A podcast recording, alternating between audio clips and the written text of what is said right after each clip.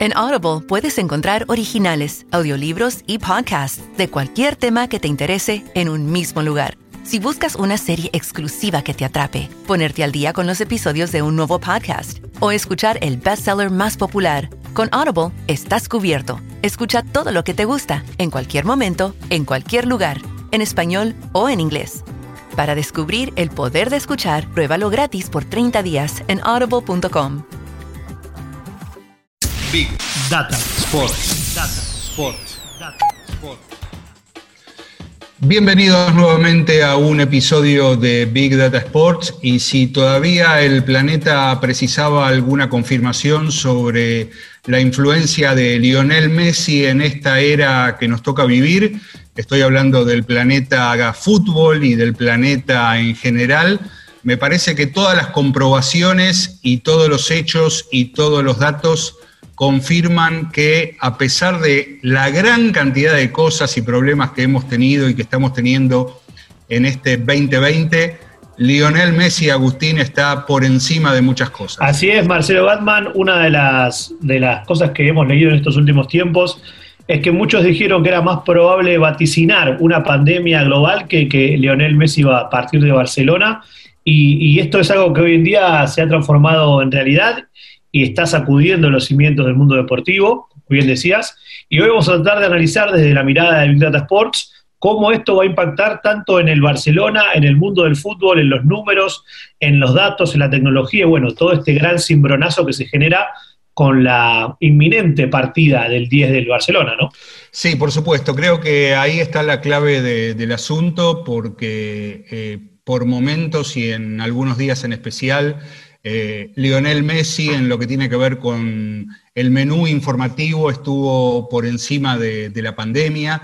Eh, con datos que son muy, muy fuertes, muy reveladores, y además con todos los condimentos de, la época también, Agus, eh, porque no solamente está el interés, sino está la manera en que ese interés se revela, y han existido, bueno, fake news, han existido eh, reproducciones de, imágenes y de um, situaciones que jamás eh, habían sucedido, audios que estuvieron en duda. Bueno, el asunto tuvo todos los condimentos eh, y toda la, problemática de lo que significa la comunicación y lo que significa informar en estos días. Sí, y también vamos a, tratar de descubrir hoy cómo ha sido el impacto total eh, desde ese día D, que va a quedar marcado en la agenda del deporte, que fue el 25 de agosto, donde se filtró la, noticia y donde se empezó a ver un, rumor incesante que hasta el día de hoy eh, casi una semana después sigue, eh, que como una noticia de este calibre impacta de tal manera que hasta tenemos que hablar de los récords de Messi en el mundo digital también, más allá de lo que él suele lograr en el, en el, en el verde césped. Sí, es cierto, pero ya, ya que hablas del, del, verde césped, me gustaría posarme ahí un, un tiempito antes de empezar con, con, todos los datos y todo lo que ya estamos compartiendo, porque me, me gustaría primero conocer tu visión, qué es lo que te pasa a vos con esta salida de, de Messi, con un jugador icónico de esta época del fútbol, de una ciudad, eh, que representa que, por ejemplo, eh, un club como el Barcelona eh, re, reciba ingresos por 30 millones de euros por solamente visitas al, al Camp Nou, a su museo, y todo tiene que ver con un personaje icónico que ya lleva 20 años en el club y que de un día para el otro, bueno, nos enteramos que, que, se va. ¿Qué es lo que te pasa a vos? Después yo te digo qué me pasa a mí. Sí, a mí me, realmente me, me, me generó algo, digamos, ambiguo, ¿no? Porque por un lado, enfocándome en, en el personaje en cuestión, en Messi, me, me, despierta mucho interés desde hace tiempo verlo con otra camiseta, ¿no? Con, con otros desafíos, con otra, saliendo un poco de la zona de confort.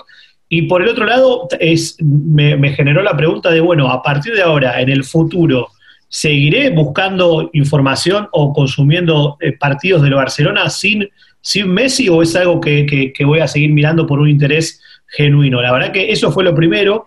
Y lo segundo es cómo, cómo se reconfigura esto que venimos hablando en Vida Transport hace mucho tiempo, de que tal vez hoy las, las audiencias y los hinchas del fútbol cada vez más a nivel global se hacen hinchas de un, de un jugador y lo van siguiendo a través de su carrera, abandonando de alguna manera equipos que lo fueron alojando en las distintas etapas, ¿no? Es cierto. Em, yo te digo lo, que me, pasa, me, pasa a mí, eh, en algún punto tenemos coincidencia, pero hice un esfuerzo, y confieso que es un esfuerzo muy grande, de tratar de ver el asunto no desde la perspectiva de Messi, sino desde la perspectiva del club. Y no quiero decir desde la perspectiva del presidente Bartomeu, porque, porque cae muy antipático, pero sí la perspectiva del club, que como se ha hecho el jueguito con The Last Dance, hay, hay una idea que me parece saludable y hasta, digamos, necesaria, que es eh, cómo, una gran organización deportiva se plantea eh, una continuidad, un cambio de época, un cambio de aire, después de haber tenido un personaje tan fuerte en el centro de la escena como es eh, Lionel Messi. Y ahí es donde yo encuentro de algún modo eh, culpas o responsabilidades eh, repartidas. No, no, no, solamente por percepciones, sino también por información que podemos tener. La, primera de todas que tiene que ver con Messi como, como, líder, como hombre de un vestuario, a pesar de su silencio habitual, es un jugador muy eh, eh, proclive a imponer condiciones. Y está claro que hay un núcleo duro que, Messi quiere mantener eh, en el Barcelona y que el club ya dio señales de, no querer mantenerlo. seguramente Luis Suárez, probablemente otros jugadores de, la vieja camada, como, como Piqué, como también puede ser Busquet. Pero lo que también es cierto es que ese, storytelling que tenía el Barcelona con, la masía y con los proyectos deportivos que generaban un jugador de elite por, año, eh, también se, disolvió. Y en ese sentido, desde lo deportivo, el club no dio una moneda de cambio como para que justamente la renovación eh, sea algo eh, positivo y que mantenga la cultura de lo que es el Barcelona futbolísticamente. Sí, totalmente, Marce, porque uno de, las, de los grandes sucesos deportivos que se ha dado en el fútbol y específicamente en Barcelona fue justamente lo que vos decías del decaimiento, tal vez, como se dice, del rise and fall de, la Masía, ¿no? Con, con ese 2017 donde se vendió a Neymar, que no era la Masía, pero que era el modelo MCN, como una gota que rebasó el vaso y donde el equipo cambió totalmente su filosofía de incorporaciones, de darle lugar al talento de los jóvenes y de alguna manera no le dio a Messi un contexto, un contorno donde pueda reinventarse, ¿no? Eh, en los últimos tres años, las últimas tres temporadas, se lo vio cargando con el peso del equipo casi solo, con ayuda eh, eh, obviamente de Suárez y de algún que otro participante como Jordi Alba o algún otro histórico, pero no hubo aciertos con, el reemplazo de Neymar, ni siquiera con las inferiores, ¿no? Porque hace rato que no sale una de esas gemas que vos decías. Entonces, eh, esa, esa, filosofía que tanto enamoraba, ¿no? De la masía, de más que un club, de, una formación del ADN Barça que tanto contaron Xavi, Iniesta y tantos otros, entró en crisis y hoy creo que esto es la frutilla del postre donde explota totalmente un modelo. Sí, y mira, vamos a respaldarlo esto con, datos. Eh, cuando mm, el, Barcelona juega la final de Champions League en 2009, de los 11 jugadores titulares, había solamente cuatro que el club eh, había comprado, o sea, futbolistas no formados en el club. Eh, Yaya Touré, Silvinio, Titi Henry y Samuel Eto'o. Para 2020 eh, es decir, 11 eh, años después, cuando el Barcelona juega contra Napoli, todavía en la fase de ronda de 16, de los 11 jugadores había apenas 3 formados en el club y, el 8, y, 8 habían sido incorporaciones. Quiere decir que acá hubo un club que rompió de alguna manera su, paradigma y se quedó en solitario con, con Messi, eh, como emergente de, aquel viejo club y, al que le piden, bueno, eh, deshacerse o, que tenga la voluntad de, permitir que, se deshagan del resto de, los jugadores. Me, parece que es importante eh, dar este, mm, esta descripción de, datos deportivos o de situaciones deportivas para entender un poco la salida de Messi desde justamente la, parte futbolística y no solamente la, económica, y, e incluso la, que tiene que ver con eh, la, batalla digital que se había desatado en el club a comienzo de temporada y me parece que, bueno, que ya que hablamos de digital, ahí te paso la pelota y podemos empezar a, desgranar algunos de esos datos. Sí, sí, totalmente, porque eh, si bien nos, ahora nos vamos a enfocar en, lo que fue el terremoto que causó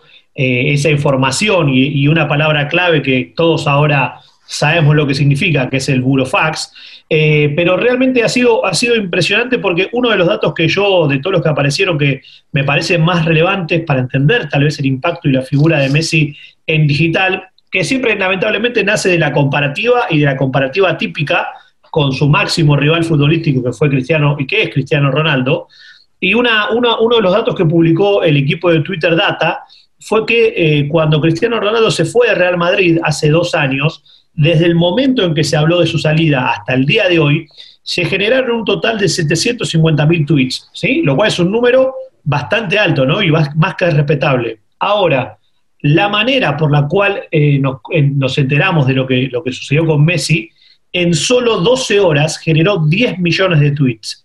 Eh, o sea, lo que ha sido una revolución seguramente a todos aquellos que, usan Twitter con distinta frecuencia, si ingresaron a la plataforma el 25, el 26 o el 27 de agosto de 2020, era casi un unitema como pocas veces hubo en la plataforma a nivel global, tendencia sostenida, y es uno de los grandes hitos, esto que yo te decía de los récords digitales que Messi también puede ostentar, porque comparándolo con lo que fue con Cristiano Ronaldo, realmente ha sido un furor inexplicable y que ha sido realmente la conversación donde todos minuto a minuto estábamos viendo qué novedades había con esa novela que recién empezaba. Sí, lo más llamativo es que eh, Messi fue el gobernador, el rey absoluto de Twitter en esos días y, eh, en esas horas, sin él tener eh, cuenta de Twitter, ¿no? Lo cual todavía el día de hoy me parece muy curioso, muy llamativo. Lo hemos comentado un montón de veces, eh, eh, por qué Messi no tiene, no tiene cuenta de Twitter, eh, pero no, no, no, deja de llamar la atención, sobre todo porque creo que acá hay una parte donde podemos analizar el asunto de, otro modo. Messi no tiene como estilo todo su, equipo, todo su entorno, su, su grupo más cercano, no, no, hay como una especie de, comunicación ordenada, ¿no? Entonces, em, eh, en un momento donde eh, en Twitter está revolucionado, y puede ser microclima o no, pero lo cierto es que marca el pulso de, del interés por las cosas. Eh, ahí no hay una intervención directa de alguien en nombre de Messi para eh, ordenar esa gran conversación global, ¿no? Sí, y, coincido plenamente, Marce, porque eh, realmente una reflexión que podríamos hacer es, Messi no tiene alma de tuitero, ni él, ni su, ni su cercanía, ni su círculo, porque justamente juegan un juego distinto a la hora de la comunicación. Y también esto es algo que no es nuevo, siempre, de, digamos, la comunicación no fue el fuerte del Team Messi, y, elige plataformas donde los algoritmos le permiten eh, interactuar o mandar mensajes cuando él quiera sin tener que estar atado a una agenda. Hoy en día el canal de máxima difusión de, Messi y su entorno es su cuenta de Instagram, ¿sí? Es su plataforma preferida para comunicar, que se espeja en Facebook y que lamentablemente no vamos a tener probablemente nunca una versión de la misma manera en Twitter, porque Twitter es conversacional, es tiempo real, es agenda, y un poco que Messi y su equipo le escapan a eso. obviamente que el acuerdo con Weibo, la plataforma china que hemos nombrado múltiples veces, de alguna manera también lo cubre de esa necesidad de estar en Twitter. Pero bueno, realmente hemos visto que, fue el, gobernante de Twitter, como vos decías, sin tener cuenta. Y cierro con otro ejemplo. Uno de los periodistas de, que, más cubren el, fútbol con datos y con historias, que es eh, Alexis, conocido como Mr. Chip, mostró una captura de pantalla donde el día de, los tweets donde Messi contaba que se iba, él también logró un, impactante número de más de 20 millones de impresiones, cuando usualmente no llega tal vez ni un cuarto de eso, y la gran mayoría de todos los que setearon algún tipo de mensaje acerca de las novedades que iban sucediendo en Barcelona, fueron realmente tendencia porque todo el mundo estaba consumiendo esa información, ¿no? Fue tal el furor que, bueno, múltiples participantes también se vieron beneficiados del reach o del impacto digital de la noticia. Sí, y vos sabés que me gustaría recuperar una idea que vos eh, hace unos minutos comentaste eh, con respecto a, este contrapunto, eh, rivalidad deportiva, pero sobre todo, bueno, dominio de la escena que, hay entre Messi y, Cristiano Ronaldo, me parece que con este o Messi saca, saca una ventaja, no porque haya una carrera en especial en este sentido, sino porque la noticia de, la salida de, Messi del Barcelona es tan fuerte que, bueno, incluso superaba todo lo que tuviera que ver con la, revolución en el deporte norteamericano por las protestas en, la NBA, que luego impactó en la, en la MLS y también en el béisbol sobre eh, bueno, los jugadores que se negaban a, salir al campo a, competir por, las revueltas en Wisconsin. Pero hay algo en común que han tenido siempre Messi y Cristiano Ronaldo y que tiene que ver con las marcas eh, que ellos representan. Eh, entonces, un camino posible, muchos decían, es, bueno, ahora Messi finalmente puede ir a un equipo que, esté vestido por Adidas, así está en línea con, eh, con el patrocinador eh, que, ha tenido en, los últimos 15 años.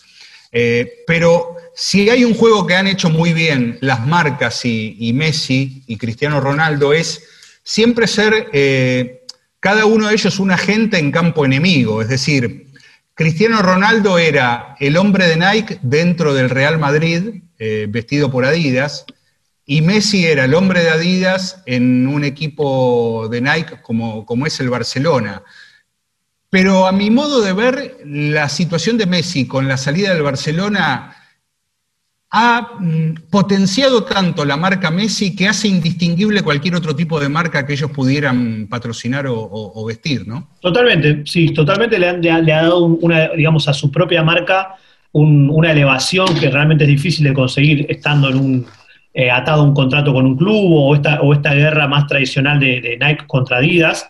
Y es algo que se está viendo por, cómo se ha potenciado el, el impacto del nombre Messi y de la marca Messi que te pongo otra comparación, Marce. Durante estos días del 25 al 26 de agosto, Messi a nivel global tuvo otro rival, si se, si se permite el juego de palabras, que fue el coronavirus, que es el término más buscado en lo que va del año, tanto en Google como en redes sociales. Bueno, el único tema que durante el año le ganó, entre comillas, el interés del público al coronavirus fue Messi, que durante el 25 de agosto, no solamente a nivel global, ¿sí? en todo el mundo hubo más búsquedas que del término Messi contra coronavirus, y específicamente en España, en la, obviamente que en Cataluña, fue casi una disparidad de 8 a 2 a favor del término Messi en búsqueda, con las noticias asociadas. Messi se va, Messi Barcelona, Culebrón Messi, ¿qué ha pasado? Bueno, todo eso eh, hace que, como siempre hablamos, estas megaestrellas del deporte ya terminan siendo una marca superior a las marcas tradicionales o comerciales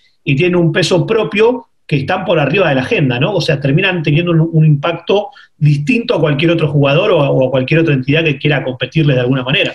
Sí. Eh, Messi también es el futbolista de, la era de los datos. Vamos a repasar algunos, algunos números eh, de su vida, de, 20 años que lleva como, jugador, primero en formación y luego como jugador profesional del Barcelona. 731 partidos, 634 goles, 34 títulos, y acá algunos detalles particulares que tienen que ver con, bueno, lo primero que se le vino a, la cabeza a todo el mundo cuando eh, supimos que Messi se iba del Barcelona. En la era de Guardiola, que, fueron cuatro años, de 2008 al 2012, eh, Barcelona ganó 14 títulos en cuatro temporadas. Esos fueron los títulos ganados por Messi también con eh, Pep Guardiola.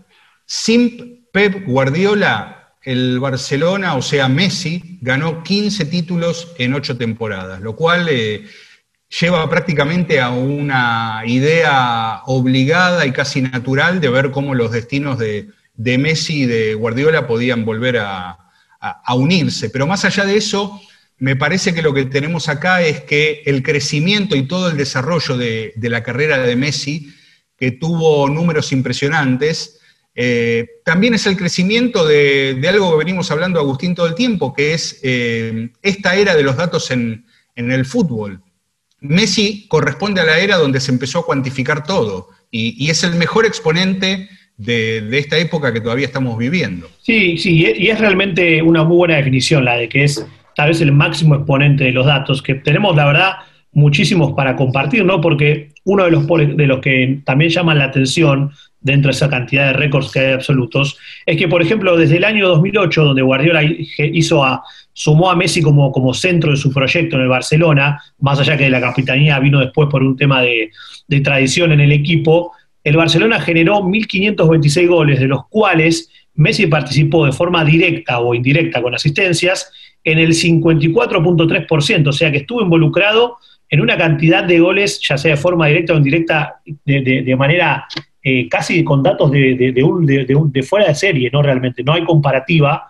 Y, y, algo que realmente, para cerrar esta parte de números que me parece muy atractivo, es analizar la historia del Barcelona completa. ¿sí? O sea, el Barcelona, desde que se fundó, o sea, hizo 9.866 goles desde su fundación. ¿sí? Messi, con goles directos y asistencias, llega a un 8.9% del total de los, de los goles generados. Es decir, que Messi es responsable directo de uno de cada 11 goles de la historia del Barcelona, lo cual estamos hablando de algo realmente incomparable, ¿no, Marce? Sí, y yo quiero aportarte algo más con respecto a, los goles. Em, Messi desde la temporada 2008-2009, em, de forma ininterrumpida, ha marcado eh, por lo menos 30 goles por, eh, temporada. Su, temporada más floja es esta última, la que acaba de, terminar para él, con 31 goles y un promedio de 0.7 eh, gol por partido. Em, para tener una idea de cómo Messi se sale de escala con respecto a, lo que implica ser influyente en el hecho de hacer goles, sus mejores temporadas han sido la 2011-2012 eh, y la siguiente, 2012-2013. En la 11-12 hizo 73 goles y en la 12-13 hizo 60 goles. Pero en los dos casos, el promedio a Messi le da de 1.2 goles por partido. Em, Normalmente los goleadores están llegando a un 0.9, 0.94 goles por partido. Esto implica que Messi se va totalmente de escala o se fue de escala en dos temporadas eh, con 1.2. Eh, parece poco, ¿no? Pero es una, es una barbaridad y rompe cualquier eh, esquema táctico y cualquier idea de lo que es productividad en un equipo de fútbol. Sí, y, ahí es donde tenemos que ahora mirar hacia adelante, después de todos estos récords que ahora con el, con el paso del tiempo vamos a, entrar en una nueva era, ¿no? Donde vamos a ver qué, qué nuevo desafío va a tener Messi en, un nuevo equipo, que ahora vamos a charlar de eso. Pero una de las cosas que vos preguntabas, más al principio de la charla de hoy fue el impacto también que va a tener la ciudad y el equipo a nivel tal vez económico, ¿no? Sabemos que el Barcelona hace tiempo eh, con lo que charlamos hace unos minutos de, cambiar la filosofía, de dejar de, dejar de darle un, importante rol a la masía y empezar a ser un club comprador y pagador de sueldos astronómicos. Eh, hoy ya, ya, ya, el Barcelona para este año, para el 2020, preveía una estimación eh, de 200 millones de euros menos ¿sí? que, la, que la temporada 2019. Obviamente que estaba basado en, lo que tiene que ver con, con el COVID-19 y demás cuestiones, pero hacia adelante, la pregunta que se hacen muchos, Marce, es cómo va a impactar económicamente al club y cómo han sido casos similares de otros equipos, ¿no? ¿Cómo, cómo le ha pasado el Real Madrid cuando se fue Cristiano Ronaldo, o cómo le ha pasado el Manchester United cuando después de, ser un equipo de, finales de Champions pasó al, ostracismo de Europa. Bueno, eso es algo que también podemos analizar desde, los números, ¿no? Sí, eh, porque mm, antes hablábamos de, de irse de escala y el Barcelona en la época de, Messi o con todo el ciclo Messi eh, es un club que, ha gastado un montón de, dinero. Después se puede discutir si hablamos de gastar, de invertir, porque mm, también sabemos que el Barcelona tiene un perfil de, club donde la generación de contenidos es, eh, es, muy importante. Fíjate algo que yo recordaba en el momento de, de, cuando preparábamos este episodio de Big Data Sports. Eh, comentamos en su momento la serie Match Day. La serie Match Day comienza con eh, Messi y Luis Suárez, los dos en el auto yendo a un entrenamiento del Barcelona. Así empieza la serie, ¿no? Con, basándose en esa amistad, eh, después muestran cómo hacen un asado, uno le cuenta al otro que, tiene al, nene enfermo. Es decir, es el propio club el que elige ese eje para vender eh, un perfil global del equipo de fútbol basándose en Messi y, Luis Suárez. Y ahora justamente esa unión es sobre la que pivotea el propio Barcelona para tratar de, eh, demostrar que, quieren iniciar un nuevo ciclo. Bueno, eh, y que quieren ir hacia la renovación. En líneas generales, eh, este tipo de, uniones, de contrataciones, de, presencia de, futbolistas ha llevado a que el Barcelona sea el club, uno de los clubes que mayores salarios pagan a, sus deportistas, teniendo en cuenta que en el, más allá de los fair, play financieros, en el fútbol no hay techo salarial como, como pasa en otros deportes, y el Barcelona está pagando en promedio 12.3 millones de euros de salario por jugador, lo cual ha llevado a que el club tenga su economía en, rojo. Eh, el 70% de, de, la masa salarial fue reducida por los propios futbolistas cuando tuvieron que enfrentar la, pandemia del COVID. Y todo todos los planteles profesionales del Barcelona le insumen al club eh, un gasto de 792 millones de euros en salarios. estamos hablando de equipo de fútbol, de varones y mujeres, estamos hablando de equipo de básquet, equipo de handball, eh, equipo de hockey también, eh, sobre un presupuesto de mil millones de euros. Quiere decir que se trata de un final de, una era donde el club también va a tener que revisar mucho su economía. Sí, y una de, de estas cosas que, que, si se quiere puede ser positivo para el Barcelona post-Messi, es que Messi consumía cerca de un 25% del presupuesto en salarios, del, equipo de fútbol masculino. Se llevaba casi un total de 100 millones de, de 392 que el equipo estimó para 2020, más allá de todo lo demás de sus compañeros y las demás disciplinas que vos contabas recién. Eh, la verdad que eh, en el, en el tema números es interesante ver que si lo tomamos con otros casos, hasta ahora, y habrá que ver si Messi es también distinto en esto, las grandes salidas de figuras eh, no fueron un problema completo para los equipos. Y me, me voy a detener cuando se fue Cristiano Ronaldo a la Juventus. El Madrid, un año después, se transformó, después de salir de, de Cristiano Ronaldo, en una entidad valorada en más de 4.239 millones de euros. Es decir, la salida de Cristiano Ronaldo le afectó negativamente en lo deportivo, porque fue un año en blanco, pero no a nivel, a nivel negocios. Y hay una, una muy buena entrevista en Forbes con Carlos Cantó, que es el CEO del SPG SG Group, que es una consultora de negocios, que habla de cuáles son las fuentes de ingreso de un equipo de fútbol, ¿no? Y él explica muy bien qué son los socios y abonados, los tickets de los partidos, la parte de media, los ingresos comerciales, los traspasos y una categoría llamada otros. Él dice que probablemente eh, la salida de Messi del Barcelona lo va a afectar mucho en lo deportivo y habrá que ver cuánto lo afecta en el negocio, pero que probablemente después de todo, cuando se acomoden los números y veamos esto de los ahorros que va a haber en salarios y la reinvención del club, Habrá que ver si por primera vez la salida de un jugador franquicia afecta negativamente las otras áreas que no son las deportivas o pasa como ya pasó con Cristiano Ronaldo o con la caída del Manchester United, que en esta comparación que estábamos haciendo, ¿no? Sí, vos sabés que hablando con, una persona que, es, está muy al tanto de los negocios en el, en el, mundo del fútbol y de movimientos también, de, sobre todo los clubes europeos, eh, me hizo un comentario muy sabio que, lo voy a compartir con vos, y es que como, el Real Madrid, o en realidad Florentino Pérez, eh, tiene otro tipo de estrategia y otro tipo de política frente a las, a las grandes estrellas.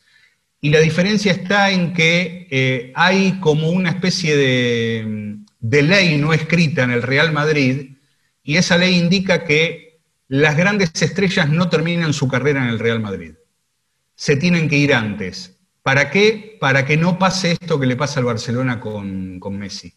Eh, para que no eh, se llegue a esta situación tensa, porque estas historias no terminan bien. Entonces, si vos repasás eh, la historia del Real Madrid con, con, sus galácticos, con sus grandes figuras, incluso alguien formado en la cantera como Raúl, no termina su carrera en el club.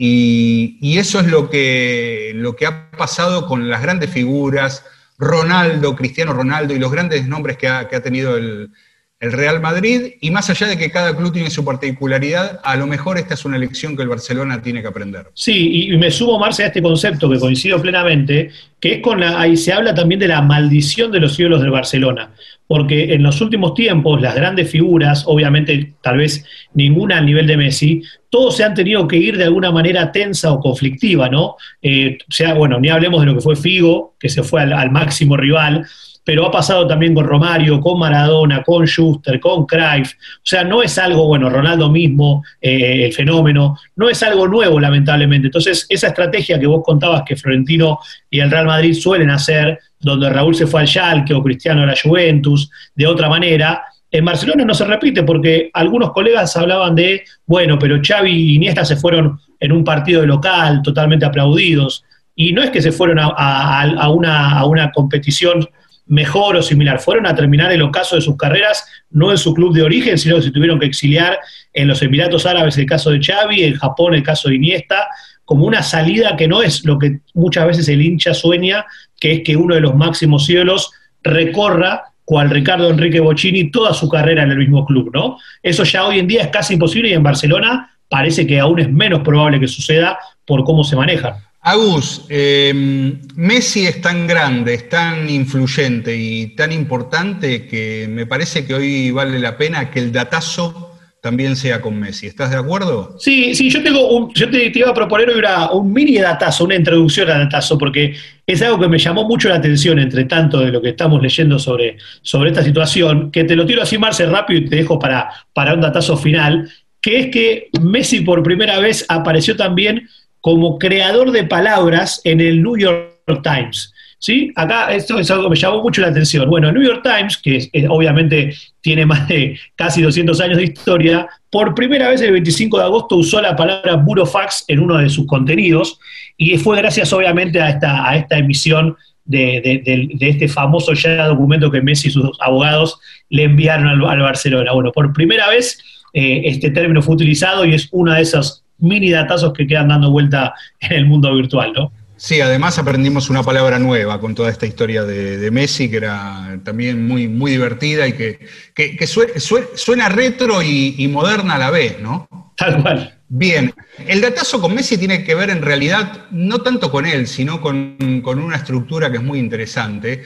Hay en España una consultora de inteligencia artificial aplicada al fútbol que se llama Holosip, que, es, eh, que fue fundada por Esteban Granero. Esteban Granero actualmente es futbolista en el Marbella de, la Segunda División B de España, pero fue un jugador... Eh, el Pirata Granero, ex Real Madrid. Exactamente, uno de los jugadores del Real Madrid. Eh, jugó también en Queens Park Rangers, estuvo en el Español y desde 2015 es el fundador de, de una startup llamada Holosip, ¿Y Holosip qué hace? Utiliza la inteligencia artificial para generar eh, modelos predictivos que puedan eh, anticipar cómo un futbolista se adaptaría a otro equipo. Es decir, usan el Big Data no para describir lo que el futbolista hizo, sino para construir un algoritmo que le dé contexto a lo que un futbolista podría producir en otro equipo. Y en este caso, ¿cuál es el perfil ideal para ese futbolista? Si conviene que vaya más a un club o, a otro. Lo han hecho con, con Joao Félix y les daba que, encajaba en el Atlético de Madrid y finalmente el Atlético de Madrid lo, compró. Y ahora hicieron un ejercicio con Lionel Messi. ¿Qué pasaría si Messi eh, fuera al Inter a Manchester City, Manchester United o incluso al Paris eh, Saint-Germain. Y lo que da es que, bueno, Messi, como decíamos antes, es un futbolista que, que se va de escala, que estaría por encima de cualquier contexto, porque lo que se analiza es la producción del futbolista, pero también el perfil de la liga a la que va, el perfil del club a lo que va. Y yo te propongo marcarte qué es lo que haría más y mejor Messi en cada uno de estos equipos. A ver qué te parece. Dale, a ver. Bueno, si fuera el Inter, lo que mejor haría en el Inter sería tirar centros, cuatro por partido. Si fuera. Para, el, para Lukaku, digamos, ¿no? Exactamente. Yendo al Manchester City, acá hay dos métricas que interesan. Eh, yendo al Manchester City sería el club o sería el equipo en el cual daría más pases, 60 cada 90 minutos.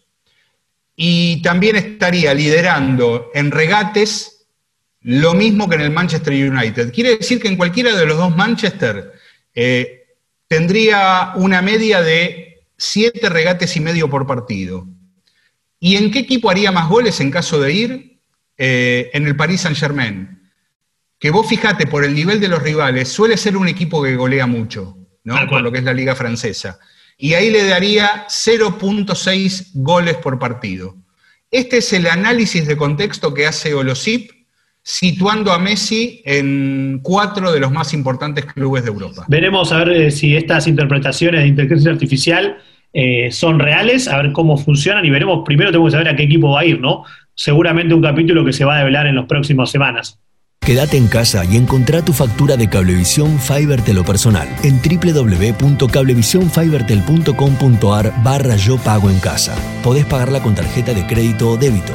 Y si te adherís al débito automático, te damos importantes descuentos. Yo me quedo en casa. Cuidemos lo que nos une. Cablevisión Fibertel y personal. Big Data Sports, un podcast de deportes y datos. En Audible puedes encontrar originales, audiolibros y podcasts de cualquier tema que te interese en un mismo lugar. Si buscas una serie exclusiva que te atrape, ponerte al día con los episodios de un nuevo podcast o escuchar el bestseller más popular, con Audible estás cubierto. Escucha todo lo que te gusta, en cualquier momento, en cualquier lugar, en español o en inglés. Para descubrir el poder de escuchar, pruébalo gratis por 30 días en audible.com